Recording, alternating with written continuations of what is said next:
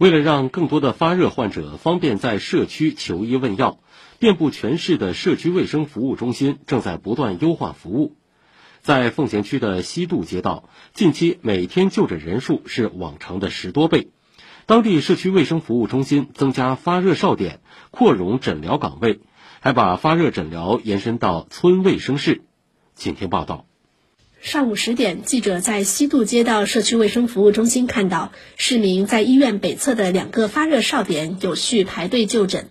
防疫政策优化调整后，这个发热哨点的就诊人数从原来平均每天二十多人次，迅速增长到三百五十多人次。为了应对直线攀升的就诊需求，卫生服务中心及时对发热哨点进行扩容，由原先的一个发热哨点增加为两个。哨点内诊疗工位由两个扩容到五个，缩短了病人的等候时间。以前是一个，现在是多个的话，这样的话还是加快大家的速度的，然后效率提升了百分之七十五。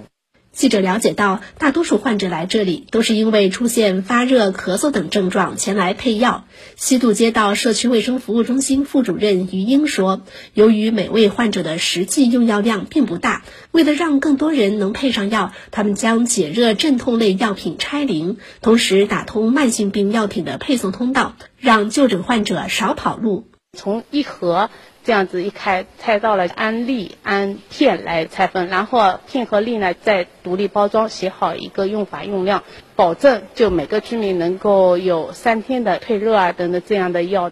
在郊区，除了去社区卫生服务中心就诊，不少村民也会选择到就近的村卫生室配药。西渡街道的八家村卫生室从上周开始，也全都设置了临时发热诊疗留观区。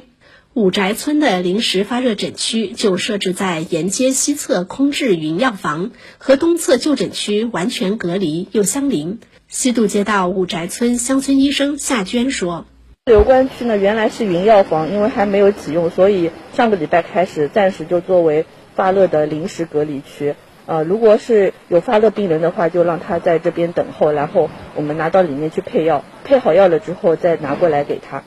由于医生先后感染，五宅村的村卫生室当天只有一位医生问诊开方取药。为了最大限度起到隔离效果，卫生室每一次限定一位村民入内就诊，大家可以将就诊卡放在桌上排队，依次看病配药。社区卫生服务中心还调配各科室人员支援发热门诊，尽最大努力保障社区发热诊疗服务不断档。